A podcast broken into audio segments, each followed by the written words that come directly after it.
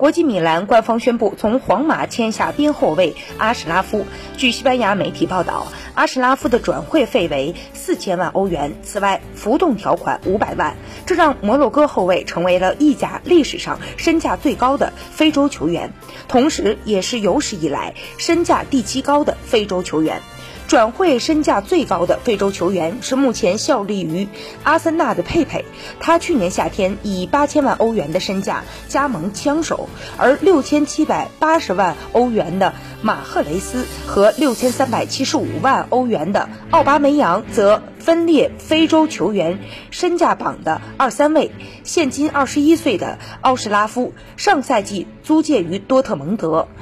为多特出场四十五场比赛，打进九球，助攻十次。